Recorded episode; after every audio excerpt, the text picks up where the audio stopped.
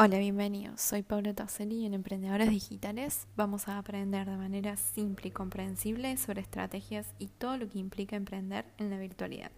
¿Empezamos?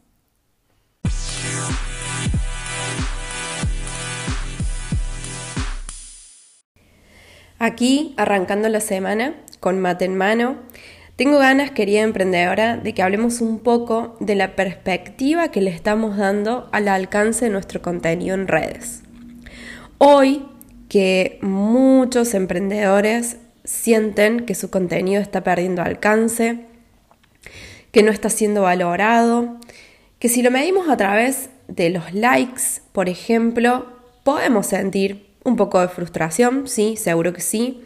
Instagram, particularmente dentro de las redes sociales, está haciendo mucho cambio y escucho muy a menudo de clientes y amigas que se sienten bastante frustrados con respecto a la creación de contenido. Sumémosle a eso, por supuesto, que estamos llegando a fin de año y el cansancio que tenemos no es el mismo. La energía de la que disponemos no es la misma. Entonces, me parece interesante hablar un poco sobre esta perspectiva que le podemos dar a este engagement, a este alcance. Es verdad que todo negocio necesita de la publicidad y que las redes sociales, si bien nacieron para entretener, hoy en día están usándose como un espacio de publicidad. De hecho, podemos utilizar sus herramientas publicitarias ¿sí? para poder de alguna manera mejorar el alcance de nuestros negocios. Ahora, también sabemos de que podemos hacer publicidad en este espacio de manera gratuita a través de lo que nosotros solemos llamar el crecimiento orgánico.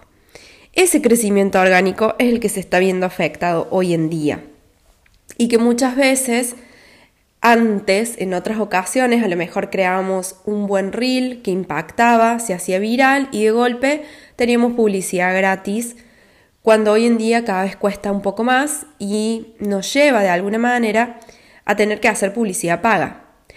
Dicha publicidad paga tampoco es económica y menos si vivís en Argentina. Por lo cual empieza todo este tema de cómo podemos trabajar nuestro contenido en redes sociales para mantener este tema de la publicidad, pero sin tener que pagar. Entonces, primero que nada, mi primera recomendación acá va a ser tener en cuenta lo que es una estrategia de contenido. ¿Qué te estoy diciendo con esto? Una estrategia de contenido implica no subir un post por subirlo, ¿sí? Ni hablar de que todas las publicaciones tienen que ser de venta, eso es completamente negativo, ¿sí?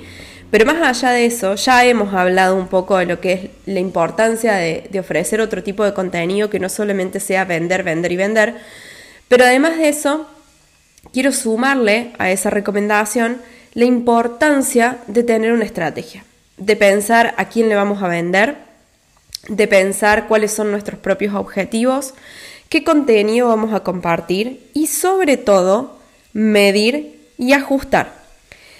Creo que es importante en esta etapa en donde nos encontramos de fin de año, donde estamos eh, bastante cansados y donde nos sentimos, como mencionamos al inicio, un poco frustrados con esta creación de contenido, no crear porque sí.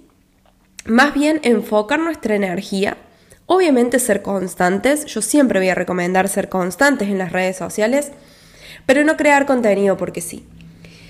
Midamos bien, analicemos las estadísticas, ajustemos lo que haya que ajustar, veamos cuáles son los resultados, cómo nuestra comunidad apoyó el contenido, qué contenido le gustó más, qué contenido le gustó menos. Y en base a eso empecemos a crear nuevas publicaciones que estén relacionadas con lo que más impactó, con lo que más gustó, con lo que más apreciaron nuestros seguidores o comunidad. Pero sobre todas las cosas, antes de cerrar este episodio de hoy, quiero dejarte esta tranquilidad o quiero dejarte este mensaje. Muchas veces, cuando estamos en las redes sociales, nos basamos exclusivamente en números. Cuántos likes me pusieron, cuántos guardados tiene ese post, cuántas veces lo compartieron, cuántos seguidores tengo. Números, números y números. Y esos números empiezan a ser tan grandes en algunas ocasiones que nos hacen perder la perspectiva de nuestro alcance. Me gustaría decirte, o me gustaría que hagamos un ejercicio más bien, donde te pongas a pensar si hoy tenés, por ejemplo, 50 likes, ¿sí? Quizás si la comparas con otra cuenta, a lo mejor 50 likes te parecen súper pocos. Pero quiero que hagas el ejercicio de pensar si pusieras esas 50 personas en una habitación. Si tuvieras que pararte al frente de esas 50 personas a compartir un mensaje. Decime la verdad, ¿no te parecerían un montón? Entonces, por más que sean 1, 2, 3, 10, 15, 20, 50 likes, tenemos que cambiar nuestra perspectiva. Con que estemos ayudando, acompañando, motivando a una sola persona, nuestro trabajo ya está hecho. Querida emprendedora, nos vemos en el próximo episodio.